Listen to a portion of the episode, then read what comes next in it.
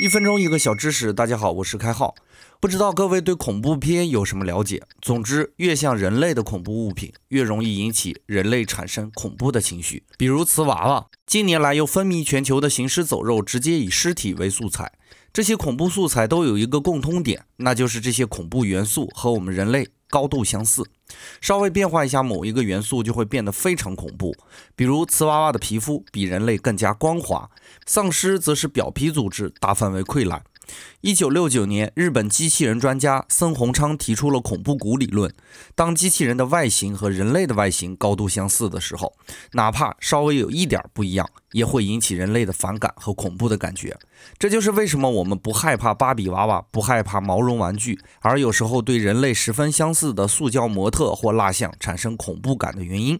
当你知道了这些，还会害怕吗？今天说的是恐怖谷理论，你学会了吗？